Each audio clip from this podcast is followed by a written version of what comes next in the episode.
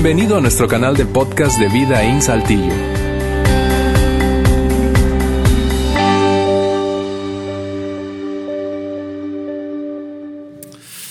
Bien, espero que ninguno de ustedes se identifique con esos videos que hemos utilizado en nuestra serie al inicio de cada uno de los mensajes. Es es bastante típica esa experiencia, ¿no es cierto? Esa idea de eh, sentirnos, eh, pues sentir abusados, sentirnos abusados por otros, es decir, usan nuestro tiempo, usan nuestra, nuestra capacidad, incluso nuestra escucha para su propio beneficio y de vuelta no obtenemos nada o no, obtenemos mucho. A cambio, la idea de que sentir que tu vida se sale de control y que de alguna manera eh, secretamente sospechas que alguien o algo más tiene control de, tu vida. De eso ha tratado esta serie, de la capacidad que nosotros tenemos de establecer algunos límites. No poner límites a otros, eso hemos aclarado a lo largo de la serie. No se trata de pintarle una raya a otros, sino más bien de dibujar qué está en una especie de círculo dentro de mi círculo de responsabilidad y qué no está, de qué soy responsable yo, de qué eres responsable tú, de qué son responsables otros y de esa manera tomar el control de nuestra vida. Si lo piensas bien, si no eres capaz, si yo no soy capaz de definir qué está dentro de ese círculo de responsabilidad, eventualmente sentiré que la vida se salió de control. La vida, nuestra vida le pertenece a alguien más. Y con eso en mente fue que comenzamos nuestra serie hace tres semanas. Hoy es el último, eh, la última entrega de esta, de esta serie, pero comenzamos con este gran principio en, en nuestra mente al momento de abordar este tema.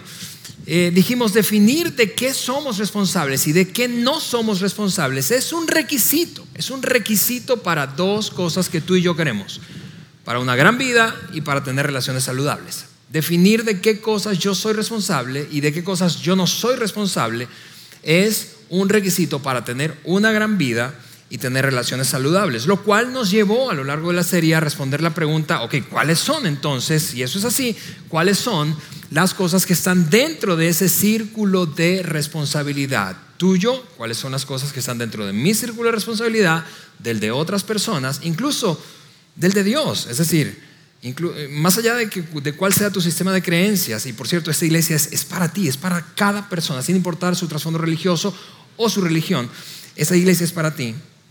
Pero esa, incluso si eres un escéptico, tú piensas, bueno, yo no creo en Dios. Bueno, ¿qué está dentro del círculo de responsabilidad de la providencia? De todas aquellas cosas que no son ni mi responsabilidad ni la responsabilidad de otros. Ok, ¿qué es lo que está dentro de ese círculo?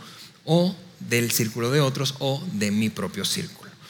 Si no has estado aquí, si esa es tu primera vez o por alguna razón vienes con, con, frecuencia, pero te perdiste alguna de las dos entregas anteriores, esto es lo que voy a hacer. Voy a animarte, tal como lo decía Fanny al inicio de la reunión, a visitar nuestra página web. Ahí están todos los mensajes en audio y video de todos los domingos de todas las series. Pero hablando de nuestras series, si te perdiste alguno de los domingos, visita www.vidainslt.org slash mensajes y ahí están todos nuestros mensajes. O si eres más del tipo eh, escuchar en un podcast, sí, porque pasas mucho tiempo en tu carro, porque viajas con frecuencia, porque tu trabajo precisamente está alejado o estás atorado del tráfico con alguna eh, frecuencia y, deseas más bien escuchar en el podcast, tenemos un canal de podcast, nos encuentras ahí como Vida in Saltillo. Incluso, incluso, antes de saltar el tema de hoy.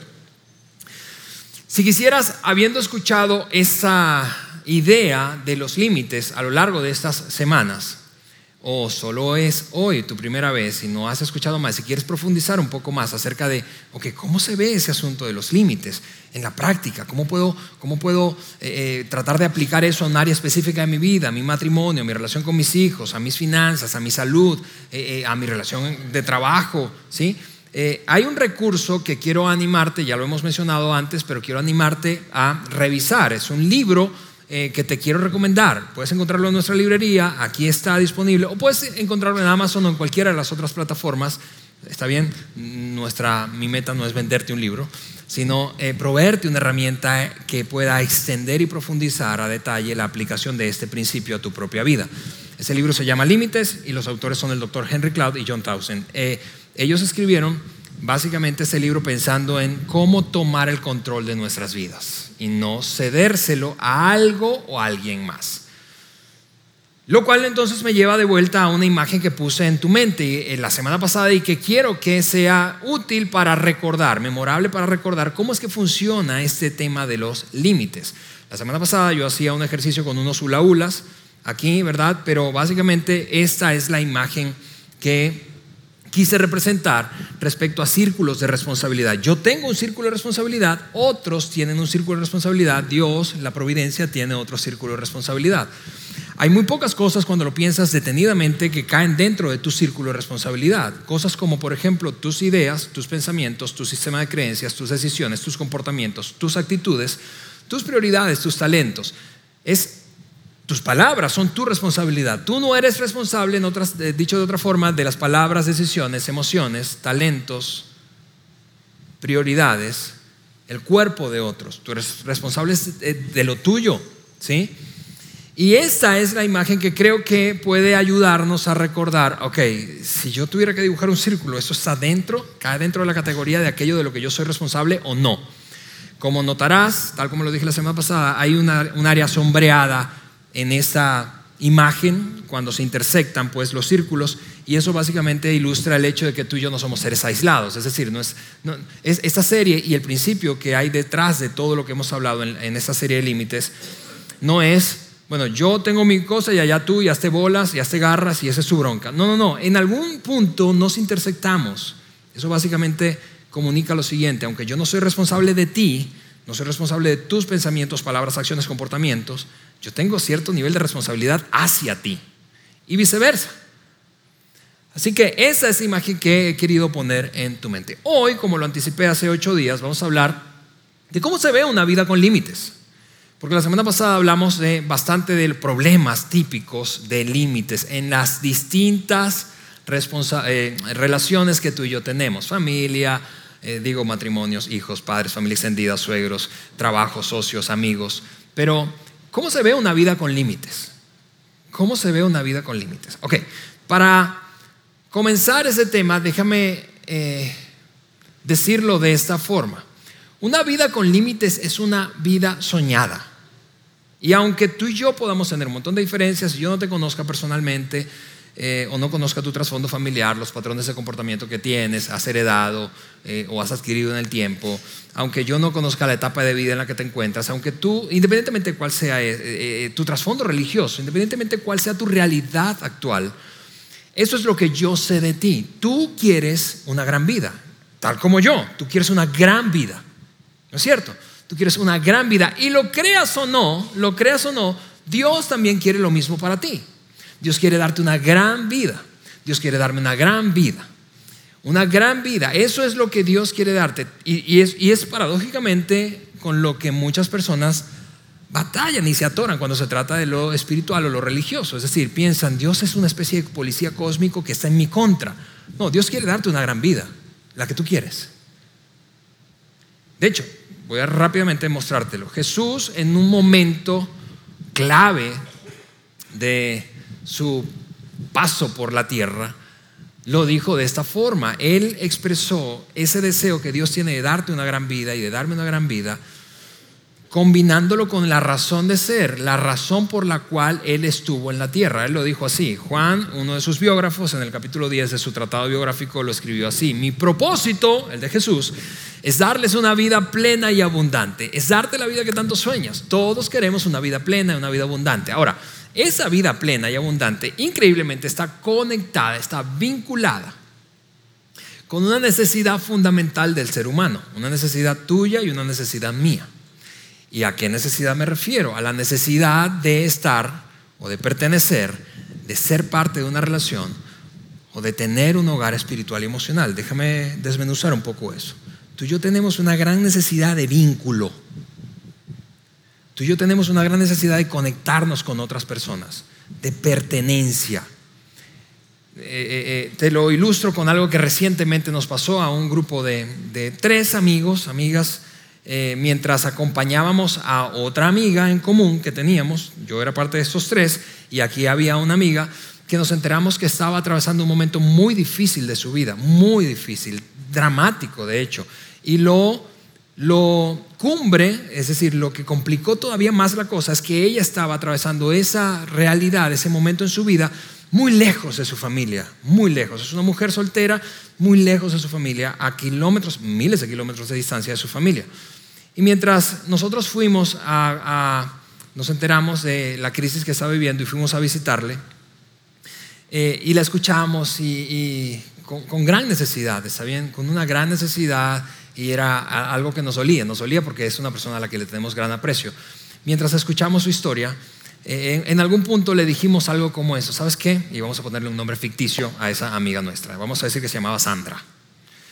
Así que, Sandra, le decíamos algo como esto, tu peor opción, tu peor opción en esta situación es atravesarla aislada, aisladamente, es decir, sola. El aislamiento es tu peor opción. Y el aislamiento es tu peor opción básicamente porque tú y yo y todos los seres humanos tenemos una necesidad intrínseca, profunda, fundamental, y es la de estar en conexión con otros, vinculados a otros. Déjame decirlo de otra manera entonces. Necesitamos sentirnos, sentirnos suficientemente amados por Dios y por otros para poder experimentar plenitud. Déjame conectar rápidamente los hilos que hasta ahora te he soltado.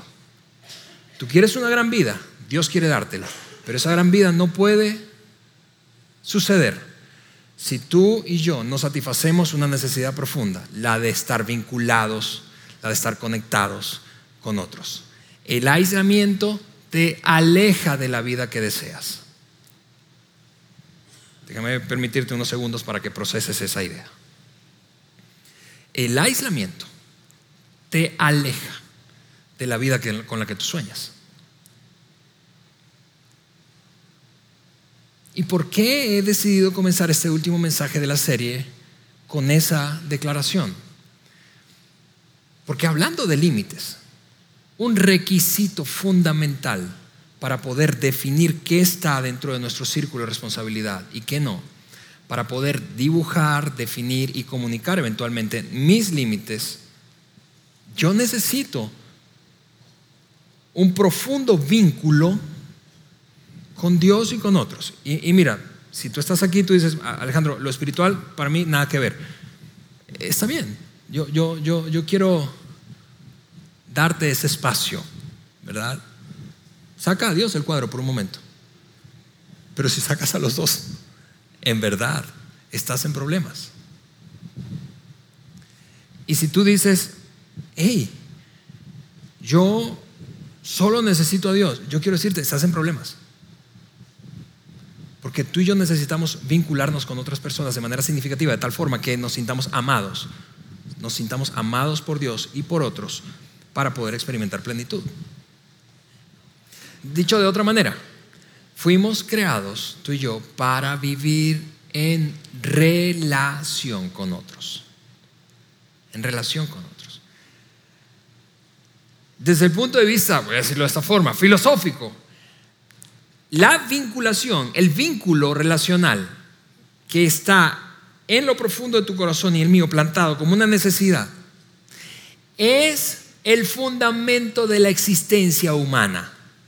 Por eso es que cuando tú y yo peleamos, discutimos, nos distanciamos física o emocionalmente de gente que es importante y valiosa para nosotros, por ejemplo, nuestro cónyuge, nuestros hijos, nuestros padres, nuestros amigos, nuestros hermanos, ese, ese compadre, esa comadre tuya de años, ¿verdad? Por eso es que cuando esas relaciones se tensionan y te distancias, tú te sientes tan mal. Porque no podemos realmente existir, es decir, sentirnos plenos, satisfechos, sin un vínculo profundo relacionalmente hablando.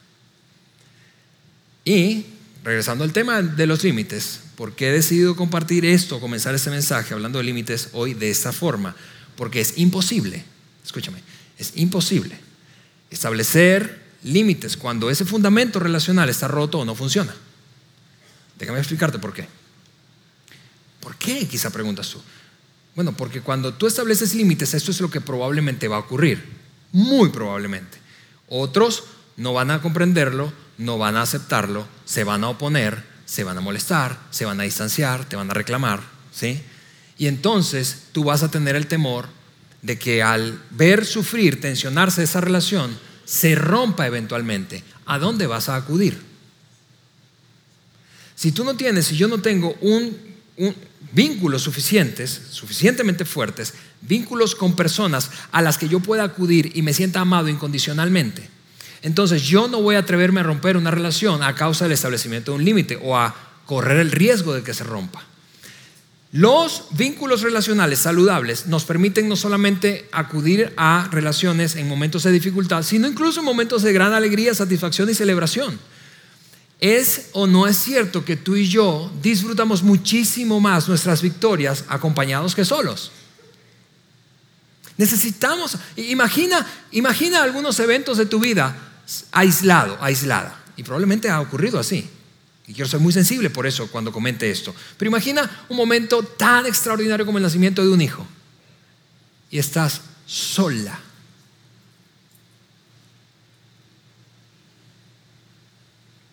¿No es cierto que no genera toda la satisfacción que podría generar como si estuvieras acompañada por la gente a la que amas y te ama? Imagina el terrible momento de la pérdida de un ser amado, enfrentarlo solo. Solo. Es decir, estás en, ese lugar, en el funeral, y no hay nadie. es que tú y yo estamos diseñados para experimentar vínculo relacional profundo. Y cuando entonces no tengo ese fundamento, o cuando está roto, o cuando no funciona bien, cuando no tengo esa, esa red de relaciones a mi alrededor a la que puedo acudir en cualquiera sea la circunstancia, eso es lo que va a pasar. No voy a poder establecer límites. ¿Por qué? Porque si establezco límites, voy a temer muy profundamente que esa relación se acabe. Es por eso que, miren esto, casados que están aquí, es por eso que un matrimonio cuando experimenta tensión y no tiene una red de apoyo a su alrededor a la cual acudir, no acusar al cónyuge, no ir a correr a donde mamá para decirle que el esposo se está portando mal. No, hablo de otras parejas, de otras parejas que puedan escucharte, de una amiga que pueda escucharte, de un compadre, un amigo que pueda escucharte realmente. Entonces, cuando no tienes eso, sino que más bien vives con la filosofía, lo decíamos la semana pasada, de los trapos sucios se lavan en casa, eso es lo que termina ocurriendo. Te da mucho más temor y tienes mucha más dificultad para establecer límites. Por ejemplo, una relación de comportamiento tóxico en donde hay un abuso verbal o físico o emocional de un hombre hacia una mujer, ella tendrá mucho más dificultades en, muchas más dificultades en establecer límites para decir, ¿sabes qué? Yo no puedo permitir eso. ¿Por qué? Porque temerá que lo único que ella siente que tiene se rompa. Y, lo fascinante de ese asunto, lo fascinante de ese asunto es que Jesús abordó este tema de la necesidad de vínculos profundos, de vínculos profundos con Dios y con otros, en un momento que, que tú conoces, incluso si jamás has leído la Biblia y no conoces la historia del Nuevo Testamento y nunca te has familiarizado o te ha entretenido o te ha interesado la lectura del Nuevo Testamento. Tú conoces esa parte. ¿Por qué? Porque ha sido retratada un montón de veces, miles de veces, desde hace siglos. Me refiero al momento en el que Jesús está cenando con sus discípulos justo antes de, horas antes de ser traicionado, eventualmente apresado y crucificado. Hablo de la Santa Cena. Tú has visto esa, esa, esa pintura o la última cena.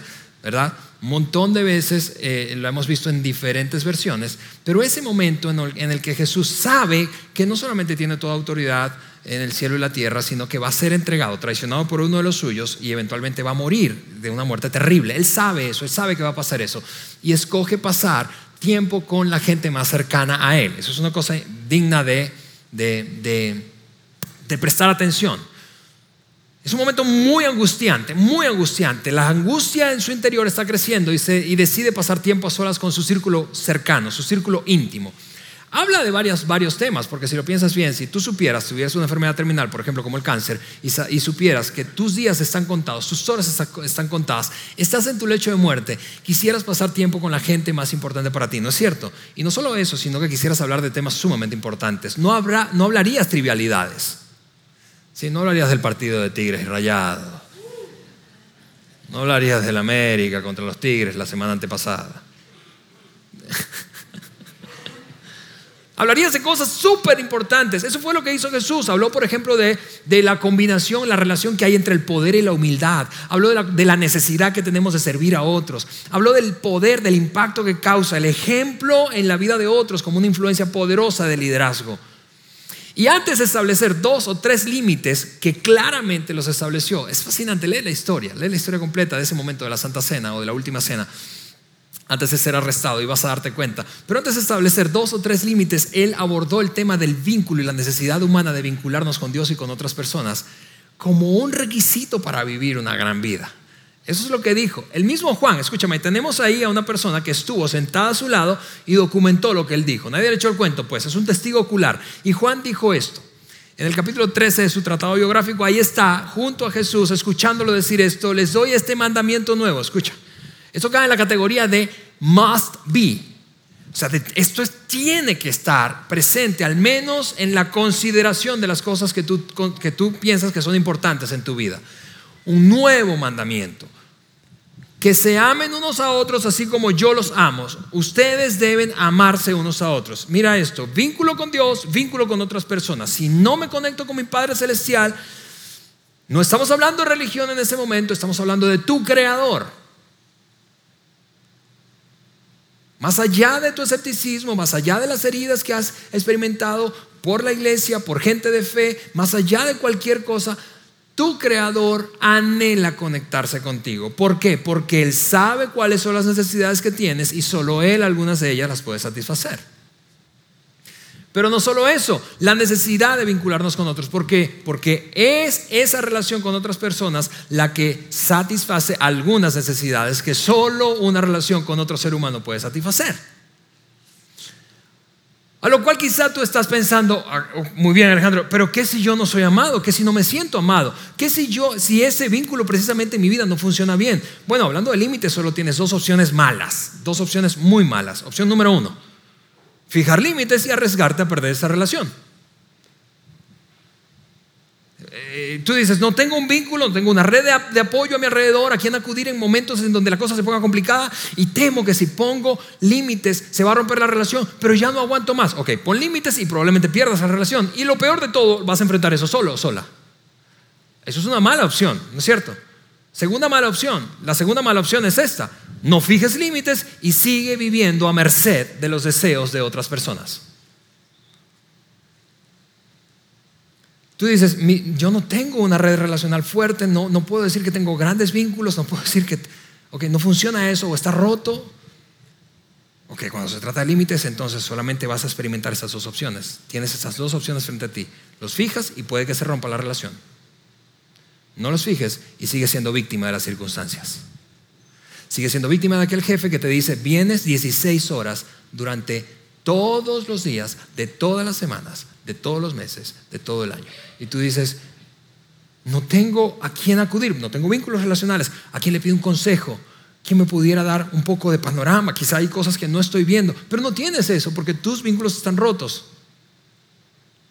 Y entonces dices, fijo, si, si, digo, si digo no, voy a perder la chamba. Así que probablemente no los fijo, pero sigo a merced de otro. O lo que le pasa a una mujer abusada física, verbal, emocionalmente o sexualmente, en una relación. No tiene ella vínculos fuertes a quien acudir en un momento de crisis. O no digamos ese caso extremo del abuso. Hablemos de infidelidad. No tiene a quien acudir. Enfrenta la cosa sola y piensa, si pongo límites me va a mandar por un tubo y no sé cómo vivir con esos tres niños sola. Así que decido no ponerlos. Pero al no ponerlos, sigo siendo víctima de las circunstancias y de los deseos egoístas de otro. ¿O qué de una mamá que es víctima de los comportamientos descontrolados de su hijo adolescente? Comportamiento compulsivo, abuso de sustancias, relaciones tóxicas, que interpreta que el hogar es algo como un hotel. Llego, hay comida caliente, cama limpia, ropa limpia, un baño con agua tibia pero no asumo ninguna responsabilidad y hago lo que se me pega la gana. Y una mamá no tiene cómo, no tiene vínculos fuertes, no tiene el apoyo de su esposo, no tiene amigas, no tiene otros padres a ante los cuales buscar, buscar consejo, no tiene. Y como sus vínculos están rotos, no puede establecer límites. ¿Por qué? Porque tiene miedo de que si establece límites, pierda a su hijo. Y no solo que lo pierda, sino que él se pierda y ella tiene mucho miedo porque no ha definido claramente, por otra parte, su círculo de responsabilidad. Ella piensa, el que mi hijo se mantenga del rumbo correcto es mi responsabilidad. No, yo quiero decirte algo liberador, muy, muy, complicado emocionalmente, pero liberador. Lo, las decisiones de tu hijo adolescente no son tu responsabilidad. Son de él son de ella. Y por lo tanto las consecuencias asociadas, positivas o negativas, de esas decisiones. Pero al no tener un, vínculos fuertes, entonces no somos capaces de establecer límites y pensamos, no, porque voy a perder, voy a afectar esa relación, así que me quedo aquí y entonces termina pasando esto. Sigo desvelándome, sigo angustiado, sigo angustiada, sigo maltratado, sigo siendo manipulado, sigo siendo abusado por otro. La cosa es esta. Es que sin límites, perdón, sin relación, sin un vínculo relacional fuerte, los, límites no, no funcionan, no pueden funcionar, porque vas a estar movido por temor, movida por temor. No intentes poner límites hasta que tengas vínculos profundos. Y, quiero ser demasiado enfático en esto. ¿Por qué? Porque probablemente al escuchar esa serie en estas semanas, tú has dicho, sí, yo tengo que hacer algo, voy a, voy a definir, voy a decir no. Está bien, solo si tienes vínculos relacionales fuertes. ¿Por qué? Porque si no tienes vínculos relacionales fuertes con tu Padre Celestial y con otros, entonces cuando la cosa se ponga complicada, ¿a dónde vas a acudir?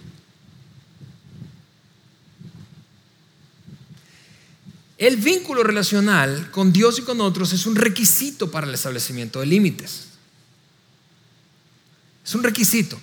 Ahora, habiendo dejado claro eso, déjame terminar este mensaje y la serie dándote ideas muy prácticas de cómo se ve entonces una vida con límites. Te voy a dar algunos tips para establecer límites. Te voy a anticipar cuál es la resistencia o la oposición que vas a encontrar interna y externa cuando decidas definir límites y comunicarlos a otros.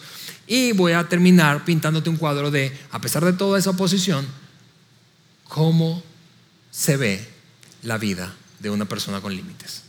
Aquí van tres tips para establecer límites. Número uno, habla desde el yo.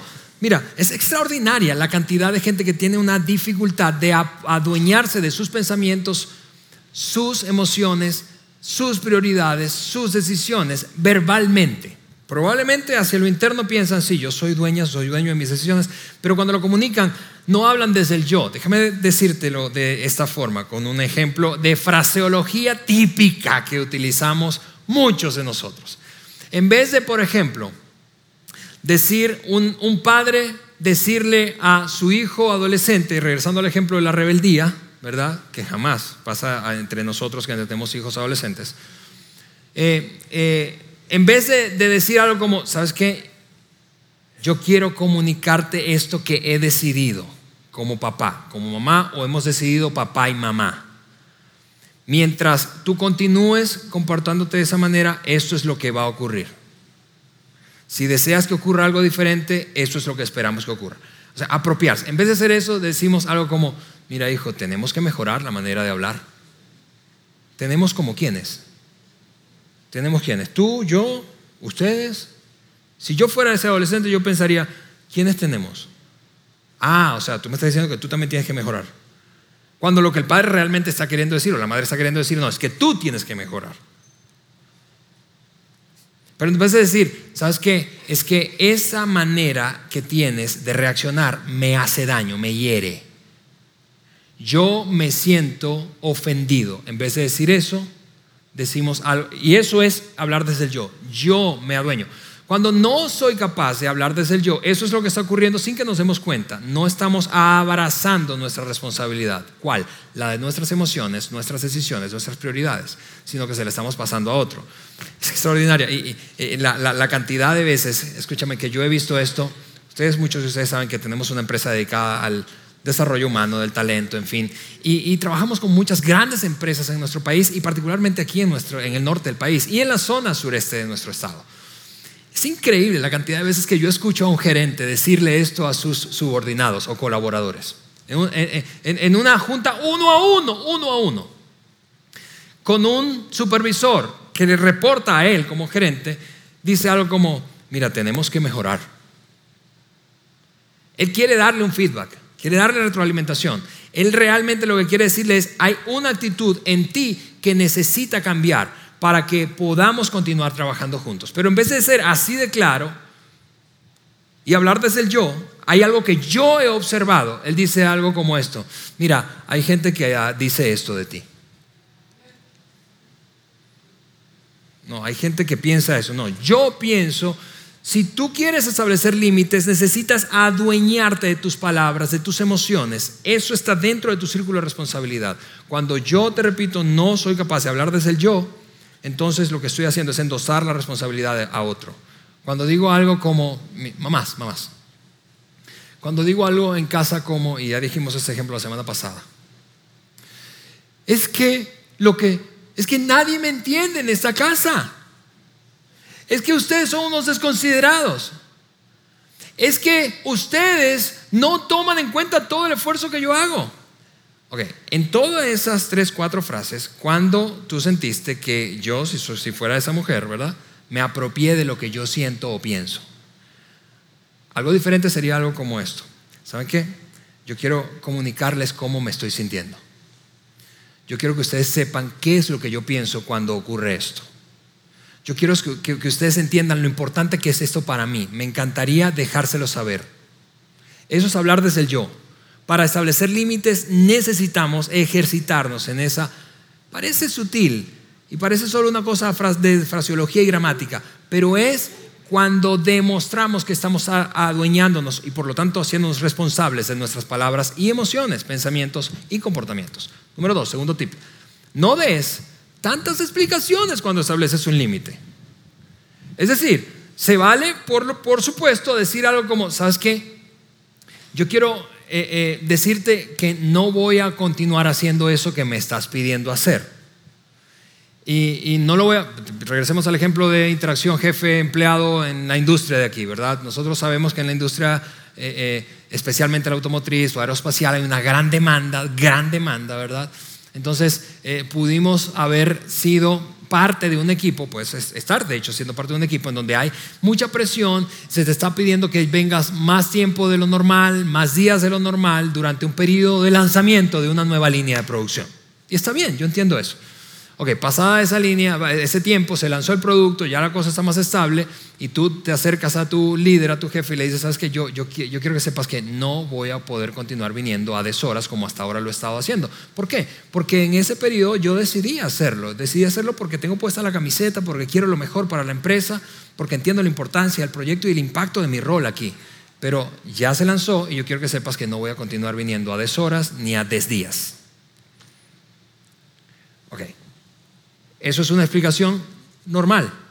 Pero luego entonces nos hacemos bolas cuando hacemos esto. Pero, pero mira, yo no quiero causarte problemas, yo, yo, y nos hacemos bolas. No des demasiadas explicaciones para establecer límites. Mira, ¿por qué? Porque empezamos a como a lidiar con la culpa que nos produce ponerle un límite y decir no a otra persona. Y empezamos a hablar y hablar y hablar. Mira, déjame decirlo con la mayor sensibilidad que puedo. Ese comportamiento de, dar demasiadas explicaciones porque nos sentimos culpables debido a la, la, emoción que mi decisión está generando en otro, o el malestar que está produciendo en otro, es un comportamiento infantil. Solo los niños se comportan así. Los niños cuando la riegan, ¿verdad? Dice, empiezan a excusarse y a excusarse y a excusarse y a excusarse y a excusarse y a excusarse. No te excuses tanto, es tu círculo de responsabilidad, es tu vida, son tus decisiones, son tus prioridades. Son tus prioridades. Puede que a otro le moleste, claro. Puede que otro no lo entienda, sí. Pero son tus decisiones. No des tantas explicaciones. Y lo tercero es, tercer tip, sea asertivo. La asertividad es una combinación de ser sensible a lo que mi decisión puede causar en otro, pero entender, esos sentimientos son de él, de ella, no míos. Cuando disciplinas, por ejemplo, estableces una norma en casa, y tu hijo, preadolescente o adolescente, responde descontroladamente, se hiere, se echa al piso a llorar, se, te grita, te insulta, tú tienes la, el desafío frente a ti de ser asertivo. Entiendo que te sientas mal, pero internamente sabes, eso es tu bronca, no mía. Eso es, entiendo que eso te genere molestia, vas a tener que lidiar con eso. El principio rector que hay detrás de la asertividad es este, es este, ser sensible a la angustia que siente otro, pero dejar en claro que la angustia es de ese otro, no es mía. Soy sensible, entiendo que eso te genere malestar, me encantaría escucharte cómo te sientes. Eso es sensibilidad. Pero no al punto de, angustia y, cómo hago para resolver la manera en que el otro se siente. No, no, no, no, no, no. Si esa persona no aprende a lidiar con sus emociones, número uno, no solo no está haciéndose responsable de lo que siente, sino que, número dos, no va a madurar. La madurez, tú y yo sabemos eso, requiere que nos hagamos responsables de nuestra propia vida. Yo no soy responsable de cómo se sienten otros. Así que hasta ese punto básicamente lo que te he dicho es esto. La vida sin límites parece no ser vida. La vida no es vida sin límites. La vida no es vida sin límites. ¿Por qué? Porque estás cediendo tú el control de tu vida, de tu tiempo, de tus emociones y talentos, de tu tiempo, de tus recursos a otro, de tu bienestar emocional a otros o a otras circunstancias. La vida sin límites no es vida. Ahora, a pesar de que es, porque quizás yo sé que, puedes estar pensando esto, si Alejandro, eso se escucha súper lindo, pero si tú conocieras a la suegra que yo tengo, si tú, si tú supieras el hijo que yo tengo, si tú supieras el vato con el que estoy casada, no lo dirías así, como que fuera tan fácil. No es tan fácil, claro que no. Y es por eso que quiero mostrarte rápidamente cuál es la principal resistencia que tú vas a experimentar. ¿Por qué? Porque quiero darte anticipadamente qué es lo que vas a enfrentar si tú realmente decides poner límites a tu propia vida, asumir la responsabilidad de tus pensamientos, palabras, acciones, comportamientos, decisiones, prioridades, talentos, cuerpo. ¿Qué es lo que va a pasar? Otros se van a oponer básicamente de dos maneras. Van a mostrarte, pues, enojo y van a transmitirte emociones o mensajes de culpa. Ellos van a responder con enojo. Un adolescente cuando dices, qué pena hijo, pero esa lana extra que me estabas pidiendo, no te la voy a dar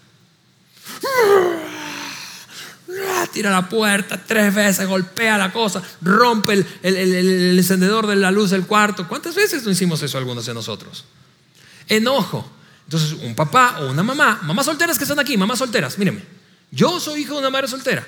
No te dejes intimidar por las respuestas emocionales de tu hijo adolescente. Porque si tú haces eso, le estarás entregando un poder demasiado grande a otra persona, en este caso a tu hijo. El poder de cómo tú te sientes. De cómo es que puedes o vas a vivir. El enojo es una, es una demostración de resistencia de otros a la apuesta tuya de límites a tu propia vida. O los mensajes de culpa que transmite, lo decíamos un poco la semana pasada, una mamá de un hombre adulto, ¿verdad? Que empieza a decir, no, es que ya después de que te casaste con esa vieja, no, no, no, no me pelas. Solamente vienes a comer a casa tres veces. Eso es mensaje de culpa. Ahora, ¿sabes qué hay detrás de la culpa, de los mensajes de culpa de otros hacia ti cuando estableces límites? ¿Sabes qué hay detrás? Que no se revela, pero ¿qué hay detrás? Ira, enojo, pero no se comunica así, sino a través, simuladamente a través de la culpa. ¿Por qué? Porque comunicar ira revelaría, escucha esto, revelaría que ellos no están haciéndose responsables de su propia vida. Déjame decírtelo de esta forma. En vez de decir, ¿sabes qué? Me molesta, me molestas, que me molesta que no hagas lo que yo digo. ¿Sí? Eso, eso, eso significaría, me estoy apropiando y responsabilizando de lo que siento. Pero no dicen eso. Dicen, no, es que tú me hiciste enojar, tú me orillaste a hacer esto. Eso es un mensaje de culpa. Detrás de la culpa lo que hay es ira escondida. Pero la ira no se revela porque entonces dejaría en evidencia que esas personas, ah, mira, resulta que finalmente sí eres responsable de lo que sientes. Me molesta que no hagas lo que yo digo exactamente. Otra, otra oposición, otra batalla que vas a tener que librar cuando intentes o empieces a, definir límites en tu propia vida es esta, es resistencia interna. Tú vas a batallar internamente con las necesidades legítimas, perdón, no satisfechas en tu vida. Por ejemplo, si creciste en un hogar, si creciste en un hogar en donde faltó aceptación, la aceptación incondicional de tus padres, eso es lo que va a pasar siendo adulto o te está pasando siendo adulta. Estás volcada hacia un comportamiento compulsivo para obtener la aprobación de otros. Como no obtuviste aprobación de tus padres, aceptación incondicional, ¿sí? Sino que al contrario, se molestaban y te comunicaban básicamente, si tú no haces lo que ellos dicen, tú no estás bien y no te van a aceptar. Entonces, de adulto, consciente o inconscientemente, eso es como se comporta un adulto que, al, cual, al cual le faltó, le faltó como una necesidad legítima no satisfecha, le faltó aceptación en casa. Él, ella se convierte en un adicto a la aprobación de otros. Así que no es capaz de decir no. No establece límites. Es un complaciente, es una complaciente. ¿Por qué? Porque teme ser rechazado. Una necesidad legítima que no fue satisfecha mientras crecía. O por otra parte, asuntos irresueltos en su pasado. Eso es más bien, cae en la categoría de eventos traumáticos. Muchos de ustedes saben un poco de mi historia, que soy hijo único de una madre soltera. El abandono, en este caso, de un hombre, el abandono de un padre, es un evento traumático. Eso me hizo batallar un montón de veces con límites para mí mismo, para responsabilizarme de mi comportamiento y de mis emociones. Por ejemplo, me di cuenta que cuando tenía más o menos entre 18 y 22 años, no era capaz de sostener una relación romántica en el tiempo. Es decir, lo mío era, tú sabes, como la efervescencia del cortejo y la conquista. Y cuando ya la conquistaba, yo, entraba en pánico y me desaparecía, me pelaba. Ni siquiera le decía, mira, sabes que yo ya no creo que esto vaya en buena dirección. No, no, no, me desaparecía. Aquí está mi esposa. Fuimos novios tres veces. La primera vez al mes me peleé. No le dije nada. La segunda vez me volví a desaparecer a los tres meses. La tercera vez fue pura misericordia porque para que me aceptara. Y hasta que no fui capaz de identificar mi asunto irresuelto, me está causando problemas emocionales y yo tengo que asumir la responsabilidad de eso y tengo que resolver eso porque ya no soy un niño, sino un hombre entonces no pude establecer límites a mí mismo. Decirle, ¿sabes qué? Qué pena, pero no. Yo era como, en, mi país de origen hay un dicho para eso. Y es que uno, eh, uno dice, pues mataste el tigre y le tuviste miedo al cuero. Así era mi comportamiento. Los eventos traumáticos, el abuso es un evento traumático. Si has sido víctima en tu infancia temprana o adolescencia de experiencias abusivas, has desarrollado lo que los psicólogos denominan síndrome de indefensión adquirida. Es decir, crees que eres una víctima y que realmente no puedes. Pero yo quiero darte una noticia, sí puedes, pero necesitas atender eso. Y esa es una oposición interna cuando piensas, voy a establecer límites. No, no, no, no puedo, no puedo. Es el caso de una mujer abusada física, verbalmente, sexualmente por un hombre que dice, en esa idea de que no puede, por eventos traumáticos de su pasado, por asuntos irresueltos de su pasado, no puedo, no puedo, no voy a poder sin él, no voy a poder. Claro que sí vas a poder. Pero hay que resolver asuntos del pasado. Con lo otro que vas a batallar es con el temor y la culpa. El temor, por ejemplo, cuando tú le dices a tu jefe, ¿sabes qué, jefe? Qué pena, pero no. No voy a seguir haciendo eso que me pides.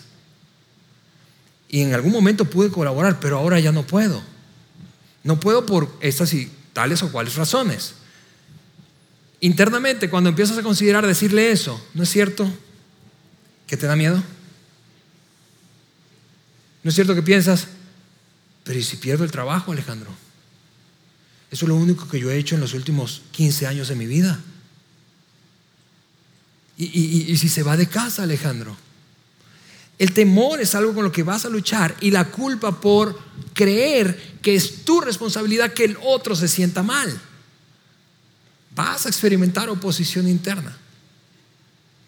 Una mujer maltratada siente eso, un hombre que está a punto de perder el trabajo siente eso.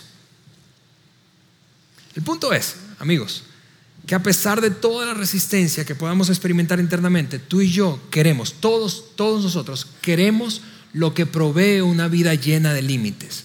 Una vida con límites te da al menos estos tres beneficios. Libertad para elegir. Eso es lo que tú quieres, ¿no es cierto? Tú no quieres ser una víctima.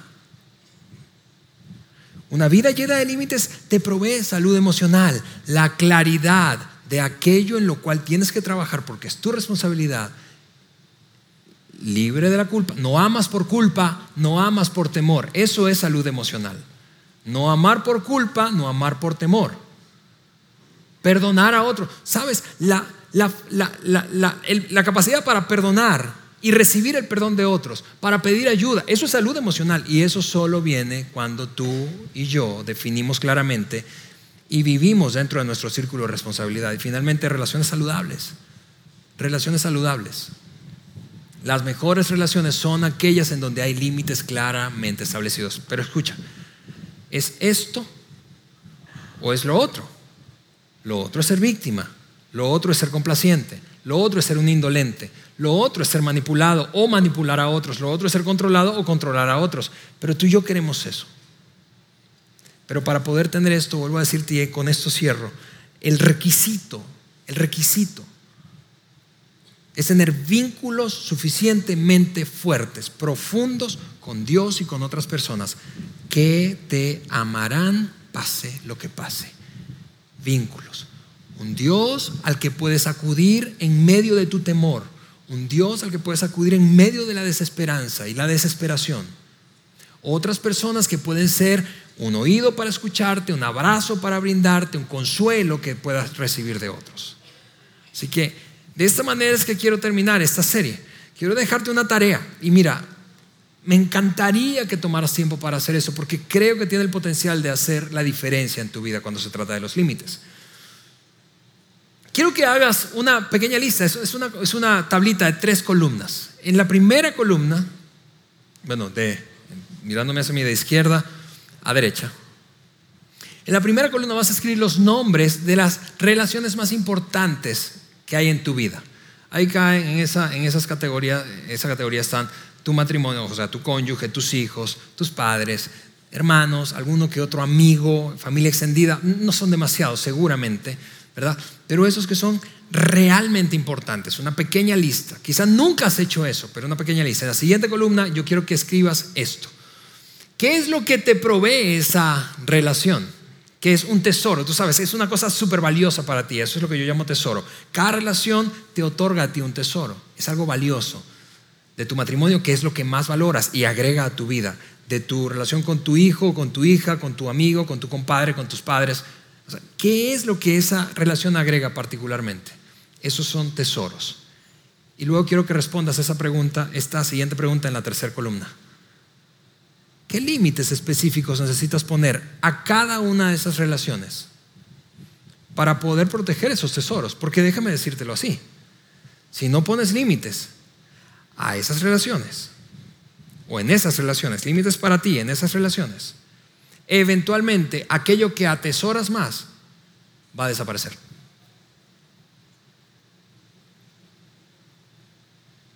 Y la relación se va a convertir en una relación tóxica. ¿Qué es eso que atesoras más? ¿Y qué límite debes poner entonces para ti mismo en esa relación de tal manera de cuidar, de proteger, de salvaguardar ese tesoro? Con eso en mente, oramos y vamos terminando esta serie. Señor, te damos muchísimas gracias por la oportunidad de abordar un tema tan fascinante como este, tan práctico como este, Señor, tan útil para cada uno de nosotros como este.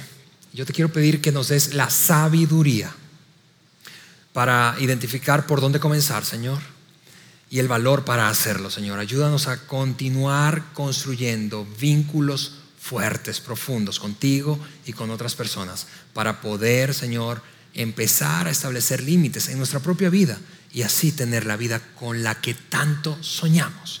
Te pido eso en el nombre de Jesús. Amén. Gracias por haber escuchado este podcast de Vida en Saltillo. Si deseas escuchar estos mensajes en vivo, te invitamos a que nos acompañes todos los domingos a nuestro auditorio. Para más información sobre nuestra ubicación y horarios, entra a vidainslt.org o síguenos en nuestras redes sociales como Facebook, Twitter e Instagram. Nos vemos la próxima semana.